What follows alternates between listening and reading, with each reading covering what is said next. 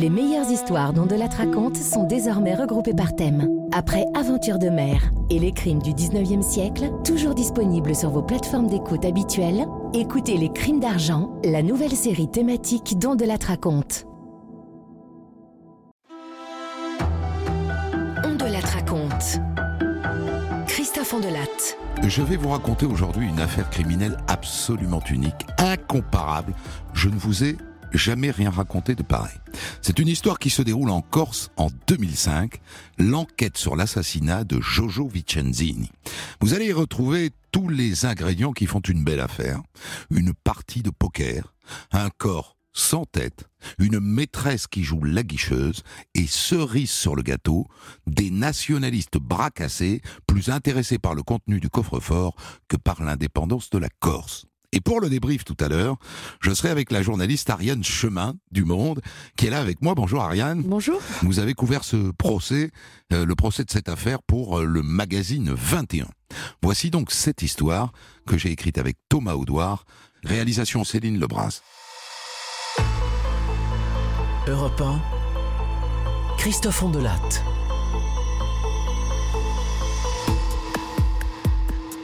Avant d'entrer dans cette histoire, je veux juste en situer le décor. La Corse. Mais pas la Corse des paillotes en bord de plage, hein. pas la Corse des touristes. La Corse des montagnes. Corté. Vous visualisez? C'est une petite ville pile au milieu de la Corse, accrochée à un piton rocheux. En théorie, c'est la capitale d'ailleurs de la Corse. Enfin, ça l'a été quand brièvement, au XVIIIe siècle, l'île a été indépendante. Et aujourd'hui, c'est là que se trouve l'université de Corse. Et c'est là, à Corté, que va débuter notre histoire. Dans un bistrot de quartier, l'Oasis, le bar des frères Vicenzini. Un bistrot de quartier, mais une institution à Corté. Et vous savez pourquoi? On y joue au poker, tous les dimanches soirs. Et d'après ce que j'ai entendu dire, ça brasse pas mal d'argent.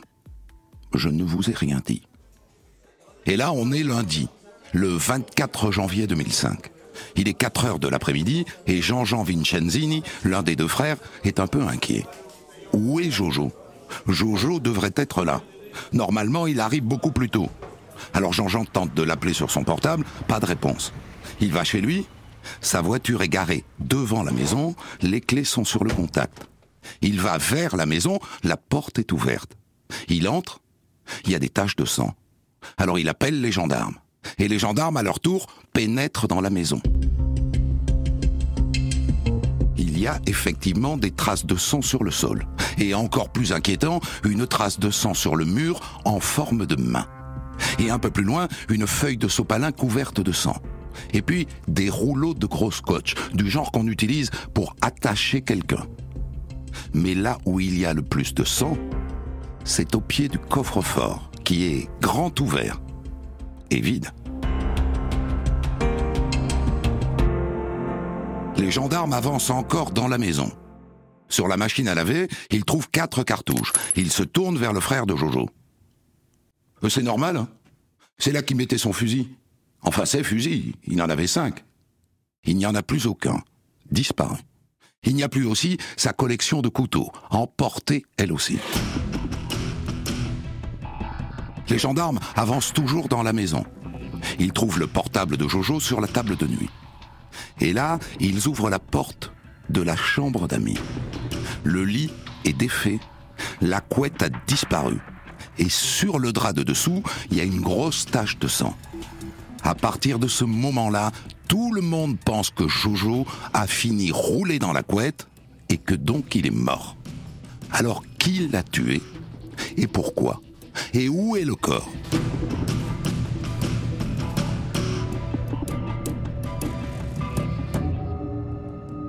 C'était quand la dernière fois que vous avez vu votre frère? Hier soir. Il y avait une partie de poker au café.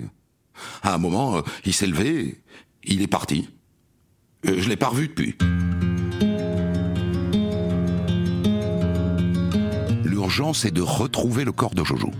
Alors les gendarmes se mettent à ratisser les environs, d'abord le jardin, et puis les égouts, la décharge, la station d'épuration. Ils demandent même à un hélicoptère de survoler à basse altitude le Tavignano, la rivière qui traverse Corté. Rien. bien sûr, la disparition de Jojo Vicenzini, qui était connu comme le loup blanc à Corté, et au-delà, fait la une des médias locaux. Corse matin, Radio Corse Fréquenza Mora, et là, la machine à rumeurs se met en branle. Et il s'en dit des conneries. Jojo Vicenzini, il avait tellement de maîtresses. Hein. C'est un mari jaloux qui a dû lui faire la peau. Jojo, hein, c'était un multimillionnaire. C'est pour l'argent qu'on l'a tué. Il avait au moins quatre coffres forts chez lui. Oh, ceux qui l'ont volé, ils sont partis avec 300 000 euros. Que les choses soient claires. Oui, Jojo avait de l'argent, mais normalement, pas tant que ça. Avec son frère, il gère le bar L'Oasis et ils ont une boîte de nuit, l'an 2000. Mais bon, c'est pas le Queen aux Champs-Élysées. Mais il y a les parties de poker dont il était la banque. Et puis il y a eu les machines à sous à une époque, alors que c'était interdit. Il a été condamné pour ça. Mais surtout Jojo a un ami, Daniel Vittini. Tout le monde le sait ça. Et Daniel Vittini, il fait partie du gang de la brise de mer. C'est la mafia locale. Est-ce que c'est de ce côté-là qu'il faut chercher?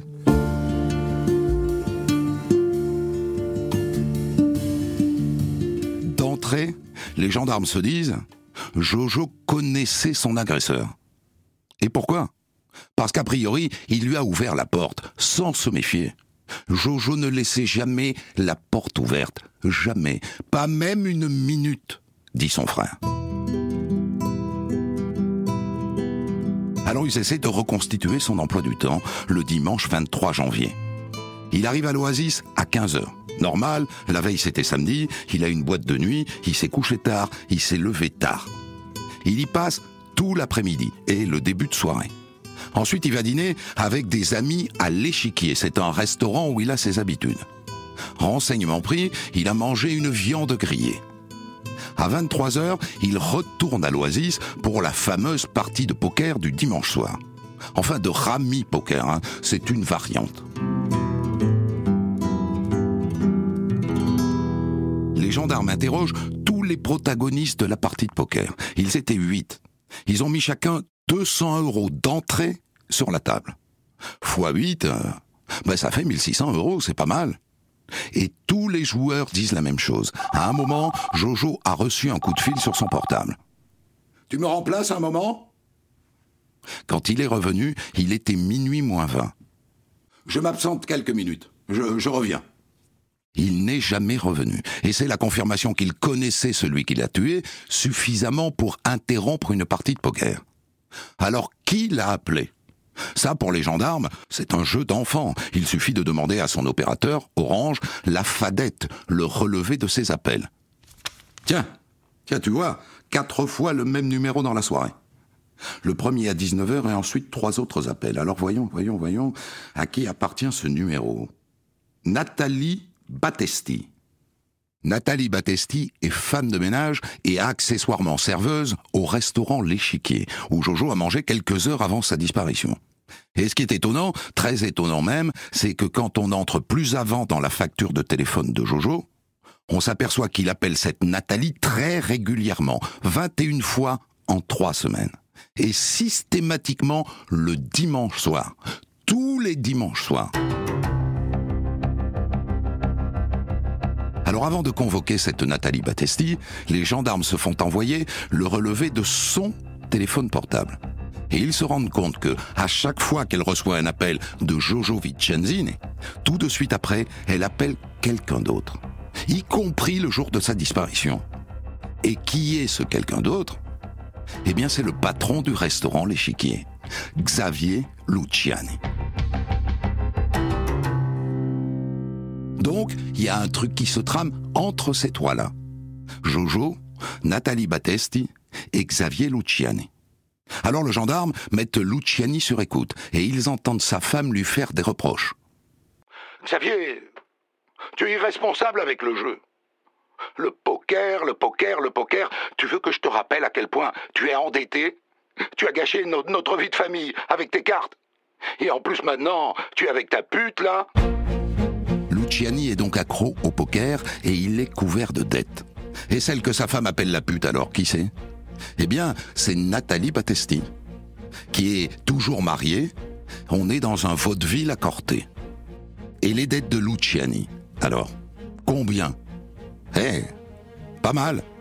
Il devait plus de 50 000 euros à Jojo Vicenzini, à la suite de parties de poker perdues. Ça fait un bon mobile pour un crime, ça, non?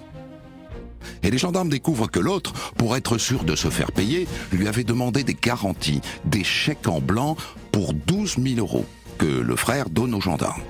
Et quand on regarde le portable de Luciani, on s'aperçoit que plus le temps avance, plus Jojo l'appelle souvent. Il lui réclamait son pognon. Donc ce Xavier Luciani est le suspect numéro un. D'autant que le frère raconte que quelques jours avant la disparition de Jojo, Luciani est venu le voir.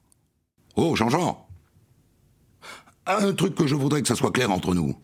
Mais t'es sans doute au courant, hein J'ai plus de dette envers ton frère. Je lui dois plus rien. Je lui ai tout remboursé. Avec du recul, ça ressemble à quelqu'un qui se dédouane par avance. Il est temps de coffrer tout ce petit monde et de voir ce qu'ils ont à dire. Deux mois après la disparition de Jojo Vicenzini, Xavier Luciani, Nathalie Battesti sont interpellés tous les deux et placés en garde à vue. Et au passage, les gendarmes saisissent la voiture de Luciani, une 106 Peugeot. Et quand Luciani voit passer sa voiture sur le camion des gendarmes, devant les fenêtres de la gendarmerie où il est en garde à vue, il devient blême.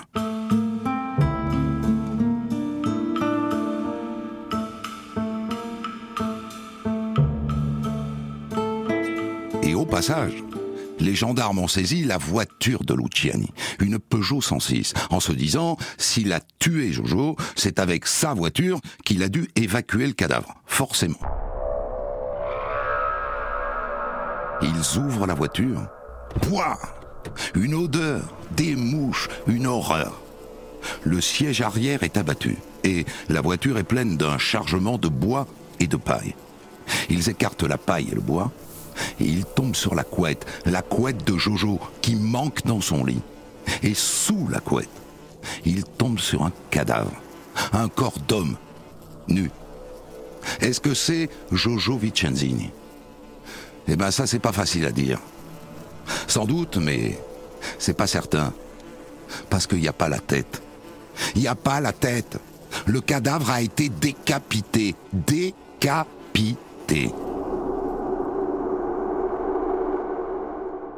Alors, monsieur Luciani, que s'est-il passé? Qu'est-il arrivé à Jojo? Pourquoi l'avez-vous tué et pourquoi l'avez-vous décapité? Il faut que je vous dise que quand il est arrivé à la gendarmerie, monsieur Luciani a dit aux gendarmes Je ne vous dirai rien. Je garde mes déclarations pour le juge. Alors maintenant qu'on peut lui mettre le cadavre sous le nez, le cadavre qu'on a retrouvé dans sa voiture, est-ce qu'il a quelque chose à dire? Monsieur Luciani. Hein? J'ai fait une connerie. Une connerie. J'étais allé chez lui pour le rembourser. Euh, j'avais une enveloppe de 13 000 euros. C'était pas tout, mais c'était déjà ça. Il a dit que c'était pas assez. On, s'est battu, j'avais un couteau, je lui ai donné un coup euh, au visage. Il est tombé.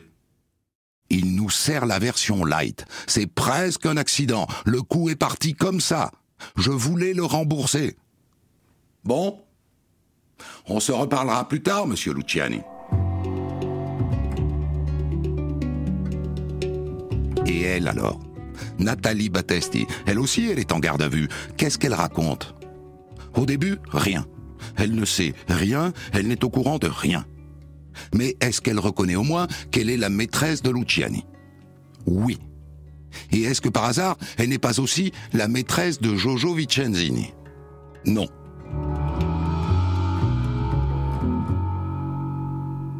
C'est dommage. Parce que dans le bureau d'à côté, Luciani est en train de nous servir une autre version, sentimentale et passionnelle. On l'écoute? Le dimanche soir, j'ai vu le nom de Jojo apparaître sur le portable de Nathalie. C'était pas la première fois. Hein. Après, elle est partie. Alors je l'ai suivie. Je l'ai vue monter dans la voiture de Jojo. Je, suis passé au restaurant. J'ai pris un rouleau à pâtisserie. J'ai foncé chez Jojo. Quand je suis arrivé, c'était ouvert. Je suis rentré. C'était allumé dans la chambre. Jojo était à poil et elle, elle était en train de, de lui tailler une pipe. Ça m'a monté. Elle, elle s'est barrée.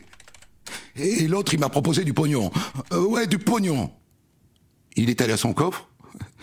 Quand il a eu ouvert, je voulais l'assommer, hein, pas plus.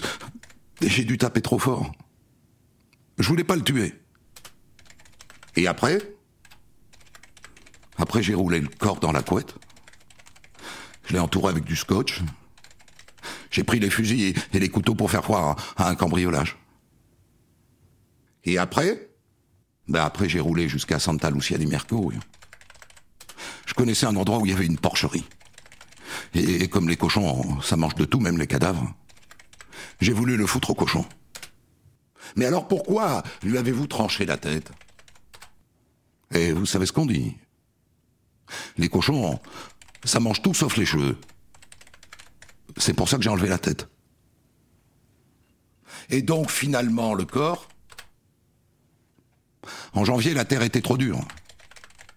Je pouvais pas creuser. Je l'ai laissé dans la voiture. Je l'aurais enterré plus tard.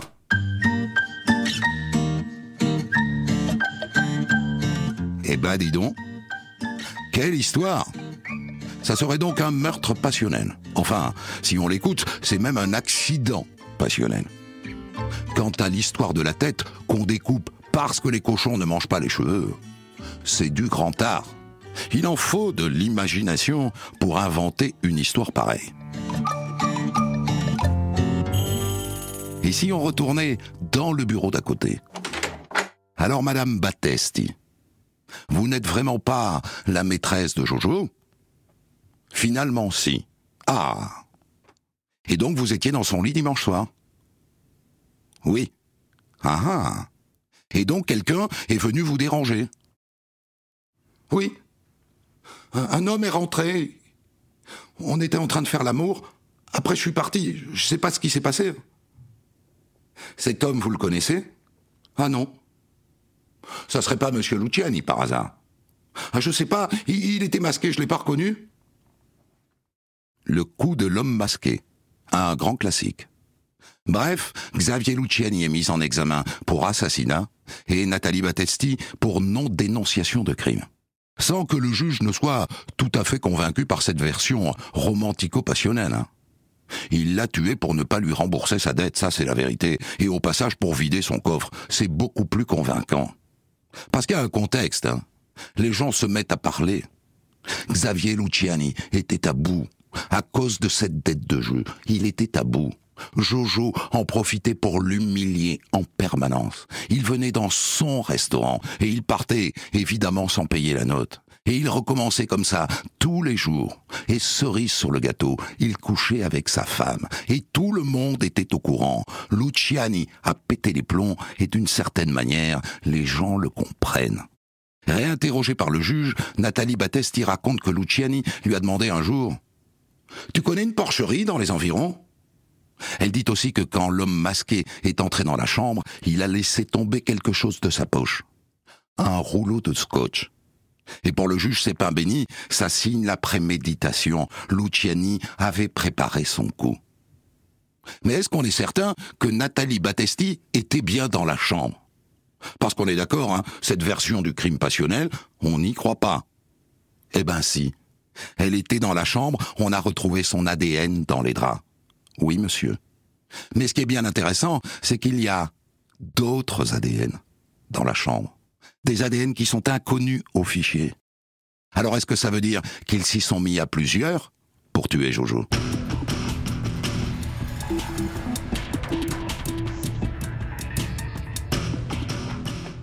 Eh bien oui. Ils avaient sans doute des complices, et le juge va en avoir la confirmation à la toute fin de son enquête. Il était sur le point de boucler son dossier quand intervient un événement étonnant qui va venir in extremis donner une petite couche nationaliste corse, indépendantiste à cette histoire. Le 22 janvier 2006, une bombe explose au centre des impôts d'Aix-en-Provence. Et elle emporte avec elle le poseur de bombe, qui est un Corse, a priori militant du FLNC. Et un complice est arrêté un certain Dominique Pasqualaggi. docteur en archéologie et nationaliste corse patenté. Et qu'est-ce que raconte ce monsieur Pasqualaggi? Eh bien que la bombe a été fabriquée dans la cuisine du restaurant L'Échiquier, chez Xavier Luciani. Alors quel rapport est-ce que ça a avec notre crime? A priori aucun. Sauf qu'évidemment, du coup, on va chercher Xavier Luciani dans sa prison pour lui poser quelques questions. Et là, que dit Luciani? Il dit que Pasqualaggi a aussi participé au meurtre de Jojo Ficenzini. Incroyable rebondissement. Même si Pasqualaggi nie. Il nie, lui c'est un politique, ce n'est pas un assassin à la petite semaine. N'empêche qu'il est quand même mis en examen pour l'assassinat de Jojo. Et là se produit un événement terrible. Il est dans le bureau des flics, au commissariat. Soudain, il se lève, il se précipite vers la fenêtre qui est grande ouverte et il saute du troisième étage. Est-ce qu'il a voulu se suicider? Est-ce qu'il a voulu s'évader? Quoi qu'il en soit, il ne meurt pas, mais il finit en fauteuil roulant, paraplégique.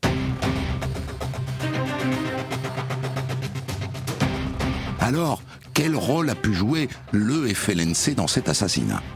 Dont le mobile, je vous rappelle, n'est absolument pas politique, puisqu'il s'agit de payer une dette de poker, rien de plus.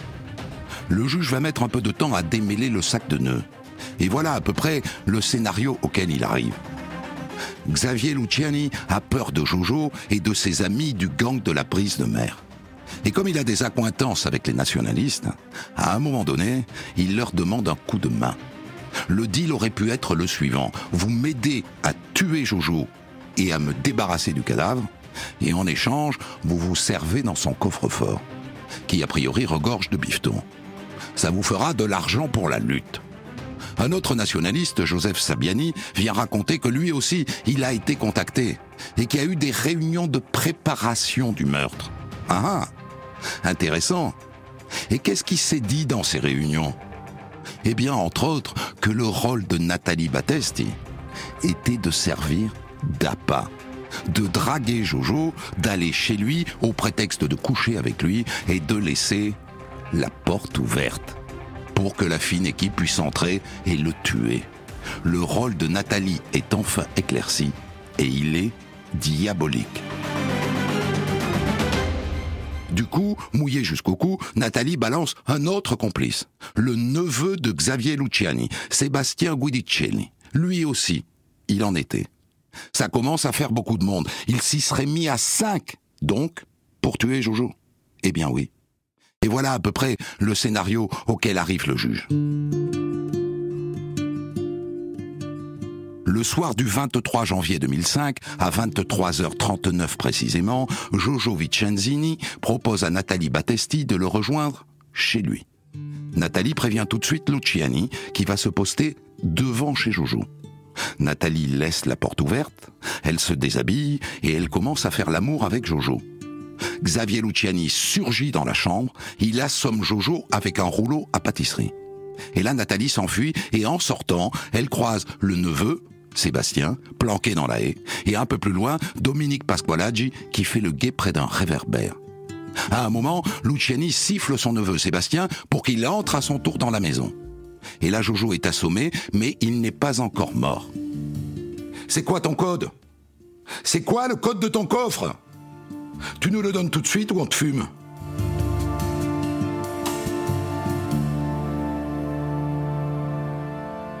Moment-là, Jojo se rebiffe et Luciani, le neveu, dit que c'est Pasqualaggi qui arrive et qui lui donne le coup mortel, avec le rouleau à pâtisserie.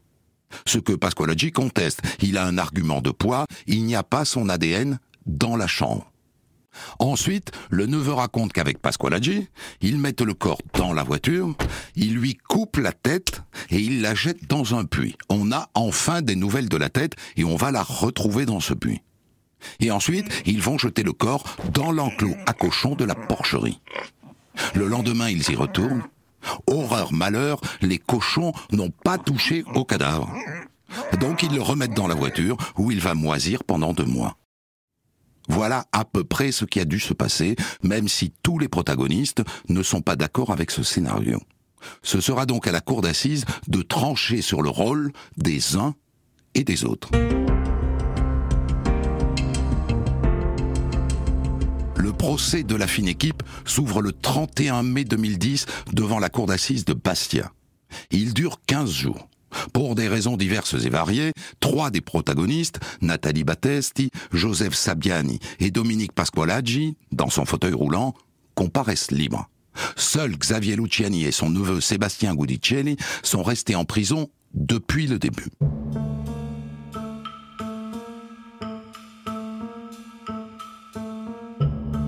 Je ne vais pas vous raconter ce procès en détail, disons pour résumer qu'on a un mal fou à savoir qui a fait quoi.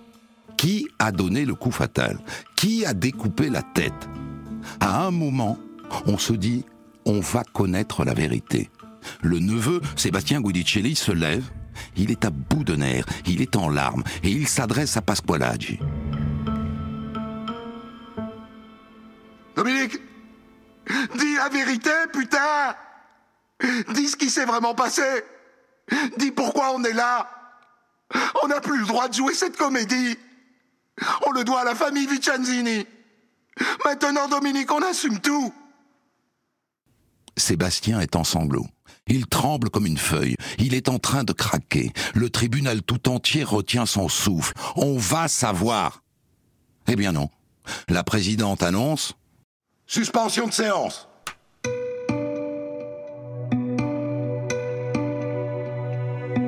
et elle fait évacuer Sébastien pour qu'il se calme. Sauf que quand il est calmé, ben, il n'a plus rien à dire.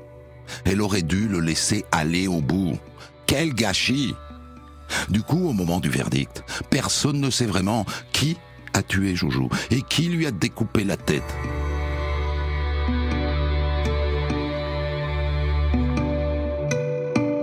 Puisqu'il faut un verdict, en voilà un. 30 ans pour Xavier Luciani, 25 ans pour Dominique Pasqualaggi, 15 ans pour le neveu Sébastien Guidicelli, 10 ans pour l'APA, Nathalie Battesti, et 3 ans avec sursis pour Joseph Sabiani. Nathalie Battesti, Xavier Luciani et Dominique Pasqualaggi font appel, et ils ont eu bien raison.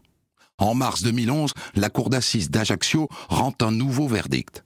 Pas de changement pour Luciani, 30 ans. Mais Pasqualaggi voit sa peine ramenée à 18 ans. Et Nathalie Battesti, la guicheuse, s'en sort avec 7 ans de prison. 3 ans de moins.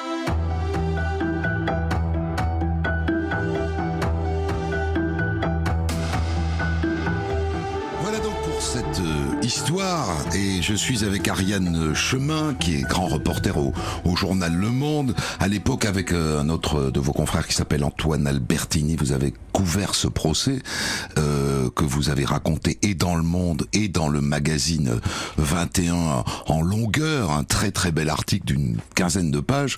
Euh, comment est-ce que vous vous retrouvez à couvrir ce procès? Parce que vous n'êtes pas euh, une spécialiste des affaires judiciaires. Vous êtes quelqu'un qui butine sur les sujets qui l'intéressent. Pourquoi est-ce que ce sujet vous intéresse à rien En fait, tout euh, ce qui se passe en Corse m'intéresse. Cette île me passionne.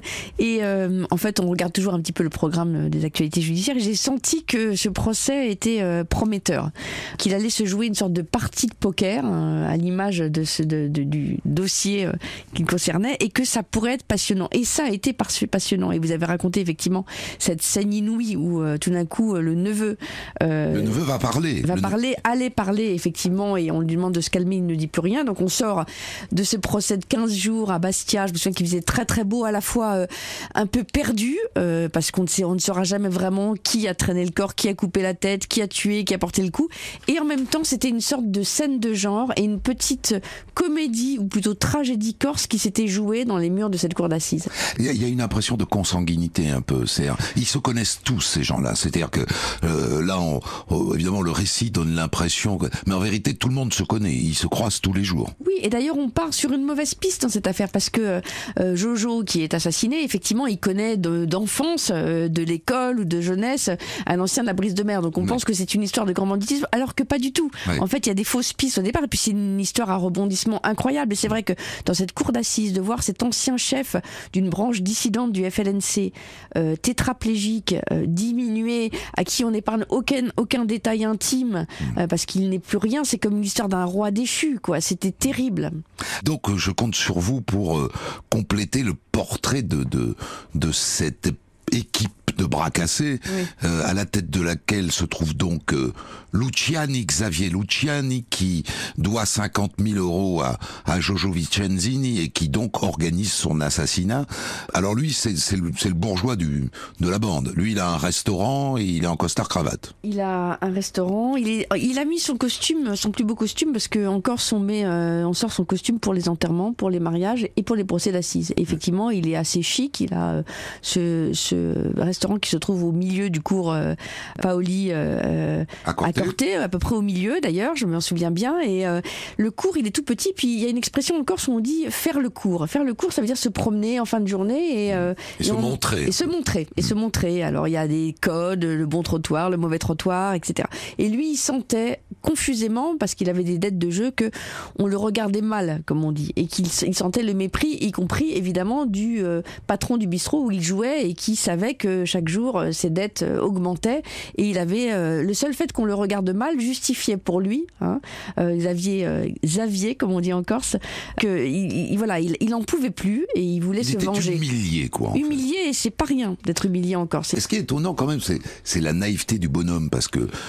l'appel téléphonique, le bornage des téléphones portables, enfin tout ça fait que s'il avait réfléchi deux secondes, il est coincé, il se fait arrêter, il part en prison.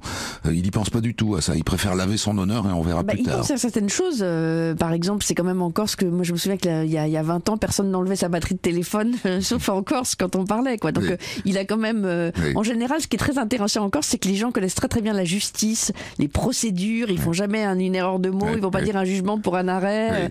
mais effectivement, là, il a quand même un petit peu foiré son affaire. Et surtout, voilà, ce sont des gens. Xavier, l'histoire des cochons est très intéressante. Alors l'histoire des cochons. L'histoire des cochons, ils traînent le corps jusqu'à euh, cette porcherie. de Saint-Lucie. Mais d'où ils sortent que les cochons mangent les cadavres?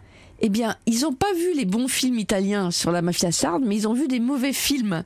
Et dans Parce que ça se fait en Sardaigne, ça. Ça se fait en Sardaigne, effectivement, sauf qu'on affame les cochons, évidemment, avant. On leur donne rien à manger pendant une semaine, et là, comme ils n'ont rien à manger, les cochons, ils mangent, effectivement, dans les bons films italiens, le cadavre. Sauf que eux, ils n'ont pas vu ces films-là. Ils, ont donné ça à des cochons repus. Voilà. Nathalie Battesti, euh, elle donne l'impression d'être une pauvre fille. Alors, c'est toujours difficile de dire ça, mais effectivement, elle a une vie difficile, elle passe beaucoup de temps à s'occuper de sa mère qui a une maladie. Euh, effectivement, euh, elle donnait un peu cette impression-là euh, hmm. euh, à l'audience. Le neveu Gudicelli le neveu, à part cette crise de larmes et ses cris, on s'en souvient pas très bien. Le personnage qui marque pendant le procès, c'est évidemment... Pasqualaggi. Pasqualaggi. C'est-à-dire que lui... Donc lui, il est vraiment au FLNC alors pas au vrai FLNC. En fait, il a grandi à Sarcelles hmm. et comme beaucoup de Corses qui ont grandi sur le continent, quand ils reviennent en Corse, ils sont toujours plus nationalistes que des nationalistes. Tout d'un coup, voilà. Et lui, connais ça au Pays Basque aussi. Voilà, c'est pareil, c'est pareil. Et là, tout d'un coup, il rêve d'aventure. Il est à la fois dans la vie euh, prof d'archéologie, euh, très réputé, euh, très pédagogue que ses élèves, et puis il décide effectivement de créer une sorte de petite branche dissidente du FLNC. Et là, il est tout d'un coup chef d'équipe avec des gamins qui l'entourent, qui sont sous soit complètement sous coke et drogué, soit euh, pas très malin. Euh.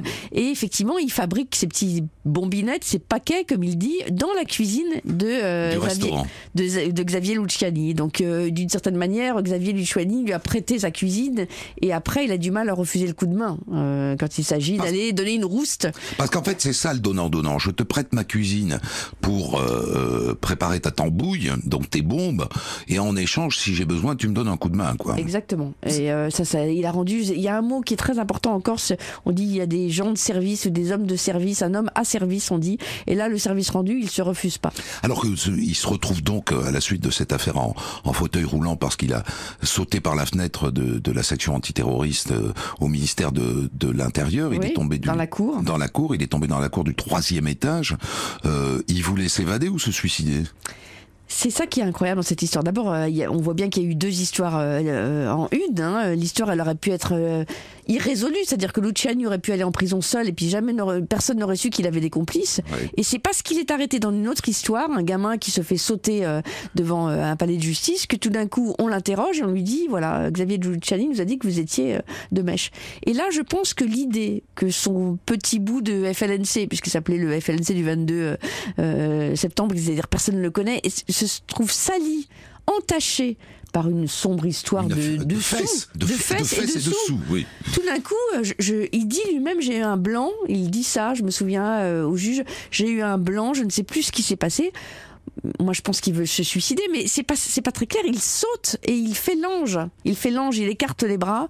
Évidemment, il se fracasse sur le pavé et il reste tétraplégique à vie. Et c'est vrai que ce procès est pour lui une horrible humiliation parce que on a le guerriero impotent d'une certaine mm. manière. Euh, donc lui, lui en fait, il, il ne fait que rendre service il rend service. Euh, oui, il pense, euh, j'imagine au départ qu'il s'agit simplement de donner une, une rousse, comme ils disent, une bonne correction. Et puis ça dégénère et il se monte euh, totalement complice, hein, puisqu'il est de toute l'affaire. Et effectivement, tout d'un coup, cette espèce de choc entre deux affaires va permettre de faire surgir la vérité. Alors là, il se passe quelque chose, moi je trouve d'assez étonnant, c'est que si j'ai bien compris, quand on arrive au, moment du du délibéré, vous, vous êtes bien incapable de, de dire qui a euh, donné le coup fatal, qui a coupé la tête, qui a fait quoi. En fait, tout le monde conteste ce, qui, ce dont on l'accuse, et donc il est difficile de rendre un verdict. Et pourtant, il y en a un. Oui, ça m'a fait penser un petit peu euh, à l'affaire Colonna où on ne sait jamais vraiment ce qui, qui où, personne n'a jamais voulu dire qui avait tué le préfet. Vous voyez, on se regarde entre soi, on parle d'honneur, on dit dis la vérité. Si tu es un homme d'honneur, dis-le. C'est un peu le même scénario, vous voyez, où il y a des affaires qui se jouent entre hommes. On se dit il y a un secret qu'on ne connaît pas et puis euh, le secret, eh bien, euh, il, il tombe, il s'enfuit avec le, verdict et, et, en fait c'est vrai qu'on est parti sur une, une impression de frustration parce que le scénario exact, le déroulé de ce qui s'est passé dans cette maison ce soir-là eh bien on ne le saura pas. Merci Ariane Chemin d'avoir passé ces quelques minutes avec nous dans la foulée de cette histoire. Vous qui nous écoutez, si vous souhaitez euh, lire ce papier, vous le trouverez facilement euh, sur Internet. Un poker en Corse signé Ariane Chemin et Antoine Albertini euh, dans le magazine 21 et dans les archives du Monde. On trouvera tous les, tous les autres papiers. Merci beaucoup. Des centaines d'histoires disponibles sur vos plateformes d'écoute et sur europe